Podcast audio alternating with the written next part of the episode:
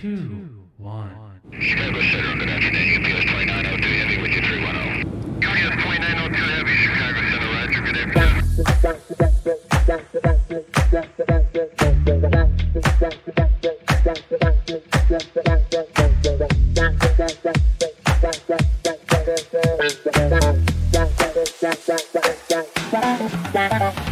Bienvenue dans Capsule, le supplément court de Déco Café.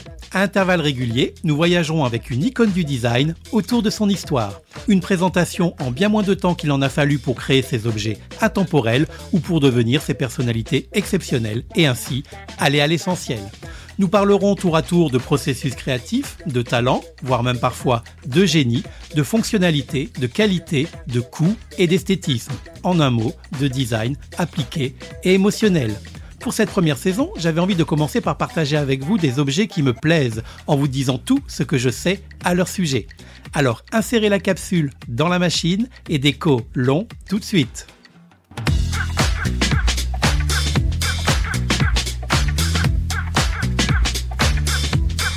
Il y a des objets dont le design est réussi en tout point, c'est-à-dire qu'ils sont fonctionnels tout en étant séduisants et qu'en plus ils parviennent à être produits pour un tarif de vente public abordable et ce malgré la qualité de leur fabrication et la renommée de leur auteur.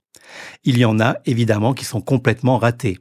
Esthétiquement, ils déplaisent au plus grand nombre. Ils ne fonctionnent pas ou très mal, ou alors ils sont hors de prix. Et parfois même, on retrouve ces trois échecs dans un seul et même produit, comme pour illustrer l'exemple type de ce qu'il ne faut pas faire en matière de création. Et puis il y a ceux que j'appelle les hybrides, les très pratiques mais vraiment pas beaux, ou carrément et particulièrement laids, les fabuleux mais qu'on ne peut s'offrir sans casser son PEL, son assurance vie, ou emprunter sur 15 ans, les créations pas chères mais qui ne servent à rien, et les beaux objets, même si c'est subjectif, qui sont donc sexy mais inutiles ou dysfonctionnels. Une fois encore, on peut considérer que, d'un point de vue philosophique, le beau n'a pas forcément pour vocation d'être utile, mais en design, quand même, l'esthétique doit habiller un minimum la fonction. Il en existe des tas dans cette catégorie. Le monde du design regorge d'éditions qui auraient pu s'en tenir au stade du prototype, voire même du dessin pour certains d'entre eux, sans risquer pour autant de manquer au monde. Mais il y a des exceptions, des objets qui prouvent à chaque fois que l'on s'en sert qu'ils ne fonctionnent pas et qui pourtant nous ravissent d'un simple regard et que l'on est même heureux de posséder, et qui démontrent qu'il est possible de ne pas fonctionner tout en étant utile, voire nécessaire. À tel point que, comme notre objet du jour, nous en sommes arrivés à l'acheter tout en sachant pertinemment, avant de le faire, qu'il ne fonctionne pas. Peut-être parce que l'on se croit plus malin que les autres consommateurs et que l'on pense que l'on réussira là où le reste de l'humanité a échoué. Possible, mais c'est perdu d'avance. Au mieux, il fonctionnera un peu ou parfois, mais quelle importance. Que vous finissiez par ne plus vous en servir, ce n'est pas grave, tant que vous prenez toujours autant de plaisir à la voir et à le regarder.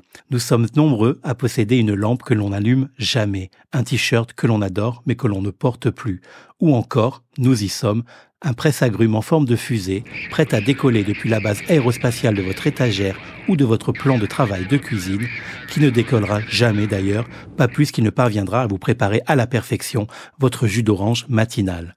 Et pourtant, nous sommes plus de 2 200 000 à l'avoir acheté depuis sa création il y a 33 ans. Est-ce parce qu'il est beau? Parce qu'il est intrigant? Inspirant? Ou parce qu'il est signé Philippe Stark.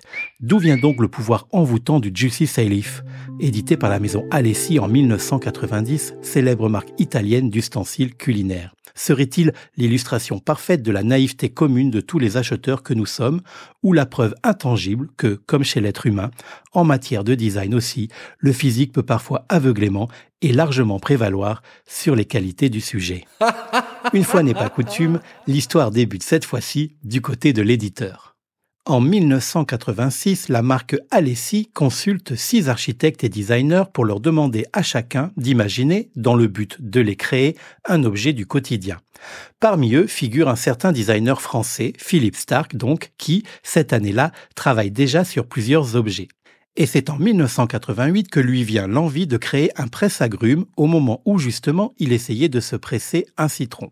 La légende, il y en a toujours une, raconte que le design plus précis de cet ustensile lui serait venu durant un déjeuner en Italie avec l'éditeur Alberto Alessi, petit-fils du fondateur de la marque, alors qu'ils discutaient ensemble de l'évolution des goûts alimentaires et de la consommation des agrumes. Et quelques jours plus tard, le Frenchie lui envoyait sur la serviette d'une pizzeria une ébauche du futur Juicy Salif, serviette conservée depuis au musée Alessi de Omenia en Italie, qui sera édité à partir de 1990 jusqu'à l'être encore et toujours de nos jours. C'est même l'une des meilleures ventes de l'entreprise. L'inspiration du Juicy Salif n'est autre que celle d'un mollusque céphalopode comestible de la famille des cranchiidés, le Mesonychototis hamiltoni. À vos souhaits. Voilà, j'ai réussi à le dire du premier coup. Et ouais, précisément. Mais si vous êtes du genre à faire court, vous n'aurez qu'à dire qu'il est tout simplement inspiré d'un calamar. Et, quoi qu'il en soit, sans lien direct avec les citrons. Et encore que, en gastronomie, il n'est pas rare de déguster des beignets de calmar avec du citron. On peut finalement trouver de la logique dans tout. La particularité de cet objet du quotidien est donc, vous l'avez compris, qu'il ne fonctionne pas. Enfin, j'exagère. Disons plutôt qu'il ne fonctionne pas trop plus beaucoup bien. Côté forme et matière, il est en aluminium fondu et il n'a que trois pattes. Déjà, on s'est un peu éloigné du nombre de tentacules d'un calamar. Il mesure 29 cm de hauteur et 14 cm de largeur hors tout. Sa tête, qui sert à écraser le fruit pour obtenir le jus, ressemble à une goutte d'eau renversée, striée verticalement sur toute la surface. Et il n'est pas équipé de receveur pour récupérer le jus. Et il ne permet pas non plus d'isoler les éventuels pépins. En revanche, un verre peut, malgré tout, être placé sous sa tête. Si l'on considère qu'un design se définit à la fois par l'esthétique et la fonctionnalité, alors on peut, sans vouloir être méchant, mais tout en étant objectif, considérer que cette répartition est alors de 20-80. 20% usage et 80% esthétique ce qui aurait été très dommage et même considéré comme un échec industriel si l'objectif réel, comme la vérité, n'avait pas été ailleurs. Sinon, comment expliquer les 2 millions d'acheteurs de l'ustensile qui ne peuvent objectivement pas tous être des imbéciles, d'autant que j'en fais partie? Non, la création du Juicy Leaf est en fait un prétexte pour servir un objectif bien plus social, celui de la communication qui prime sur l'aspect purement pratique. Il n'a pas été créé pour faire du jus d'agrumes, mais bien pour susciter les conversations dans la cuisine ou même ailleurs. Et ce n'est pas chose facile, car en général, lorsqu'on voit un objet, on devine souvent à quoi il sert, et du coup, ça ne questionne que très rarement. La volonté de Philippe Stark était donc, dès le départ, davantage axée sur la sémantique sur la fonction induite par une forme trop convenue. Et de ce point de vue, force est de constater que dès le début, et même plus de 30 ans plus tard, le challenge est réussi. On aura beau avoir créé des accessoires tendant à le rendre plus efficace, comme un plutôt ingénieux récupérateur de pépins à positionner sur les genoux pliés de ses tentacules, rien n'y fera. Le Juicy Salive doit rester que partiellement efficace pour continuer à séduire. D'ailleurs, quels que soient les accessoires additionnels qui ont été inventés pour le rendre plus performant, ils ne l'ont jamais été, ni par le designer, ni par l'éditeur, à ma connaissance. Preuve une fois encore que l'objectif était conscient dès le départ, entretenu et toujours assumé de nos jours. Et si cette particularité fut un temps moquée à sa sortie, elle ne l'est plus du tout aujourd'hui, bien au contraire. Quasiment tout le monde le sait, on s'en amuse et si on l'achète, c'est le plus souvent en connaissance de cause.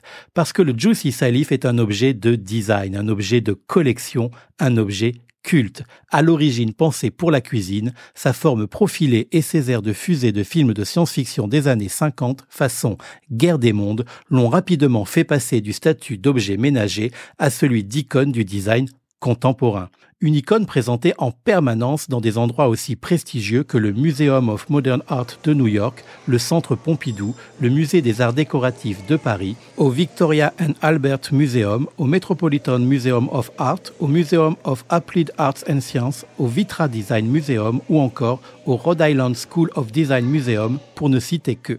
Un objet tellement emblématique et indissociable de ses créateurs qu'il est complètement impossible d'en parler sans évoquer à la fois Stark et Alessi. À l'occasion du jubilé de la marque en 2000 et pour les 10 ans du Juicy Salif, Philippe Stark le recouvre d'une fine couche d'or pour une série limitée et numérotée à 9999 exemplaires à travers le monde entier. Comme un pied de nez encore plus appuyé sur la non-utilisabilité de l'outil, une mention très claire figurant même sur la création spéciale. Le Juicy Silive Gold est un objet de collection. Ne l'utilisez pas comme presse-citron. Le contact avec l'acide pourrait endommager la couche dorée. Un comble complètement génial du concept de design démocratique propre aux designers. Et on recommencera même pour les 25 ans de l'objet en 2005, période où il sera édité en deux nouvelles versions temporaires, une en aluminium moulé sous pression avec un revêtement en céramique blanc mat et une édition hyper limitée à 299 pièces seulement en bronze moulé également sous pression. Il existe également une version identifiée sous le nom de Studio numéro 3, éditée à 999 exemplaires toujours numérotés et toujours en vente sur le site internet d'Alessi. Il en existerait d'ailleurs plus que trois disponibles à l'heure où j'enregistre cet épisode.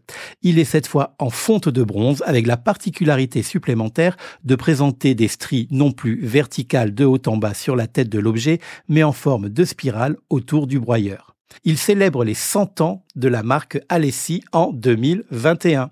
Cette version ultra limitée coûte toujours aujourd'hui, 1000 euros et ne fonctionne pas mieux que la version originale. Mais vous avez bien compris que les acheteurs s'en moquent, d'autant que c'est une très bonne chose vu que le bronze n'a aucune propriété alimentaire et ne peut donc pas servir à presser des citrons, ni quoi que ce soit d'autre d'ailleurs destiné à la consommation. Quand je vous dis que c'est génial, pour 1000 euros, vous pouvez également vous offrir une version XXL en polypropylène, soit en coloris blanc, soit en coloris top, éditée elle aussi depuis 2021, mais pas en édition limitée. Pour ce tarif, vous aurez un presse-agrumes en plastique de 1m87, idéal pour presser un citron de 80 cm de diamètre et étancher la soif de toute une équipe de rugby, y compris les remplaçants. Preuve que la fonctionnalité n'est plus du tout un critère. La version originale du Juicy Sally, fabriquée avec 595 grammes de fonte d'aluminium brillant, vous coûtera la petite somme rondelette de 99 euros, normalement, hein, c'est ce que j'ai pu vérifier, à la Réunion. Un petit peu moins cher, dans l'Hexagone. Ce qui peut paraître onéreux pour un bibelot, mais tout à fait acceptable pour une création dont la présence et la patine de l'aluminium dans lequel il est fabriqué, couplée à une inefficacité assumée, en font une pièce de décoration sculpturale devenue en une trentaine d'années un classique des cuisines qui suscite à la fois l'intérêt, l'interrogation et favorise les échanges, les discussions, en un mot, la communication à partir d'une forte charge expressive. Gardez juste en tête qu'en vous l'offrant, ou en l'offrant, vous aurez le presse-agrumes le plus controversé de toute l'histoire du design du XXe siècle. Une araignée, un monstre marin, un vaisseau spatial, à vous de choisir la forme évoquée. Et ça, ça n'a pas de prix. En tout cas pour un objet néanmoins réservé aux curieux, qui ont de l'humour, aux vrais passionnés d'art appliqué, comme à ceux qui aiment se la raconter, en pouvant juste dire qu'ils en possèdent un, sans autre forme de motivation ou de justification. Ne dénigrons pas ce type d'acheteurs car ils sont nombreux et font indubitablement tourner l'industrie du design. Allez, ciao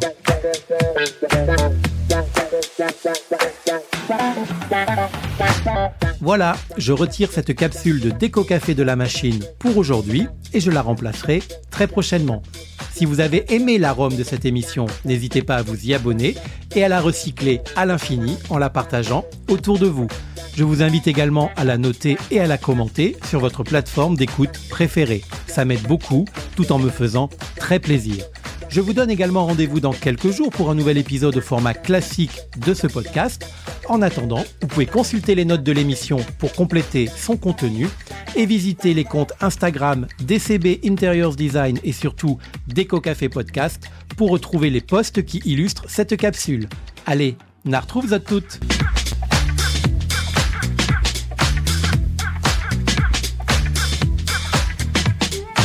Je n'ai pas voulu en parler en début de podcast parce que je craignais que ça entrave votre attention pendant l'écoute, mais maintenant que l'épisode est terminé, je peux le dire, ça fait aussi un peu penser à un sextoy intersidéral, non?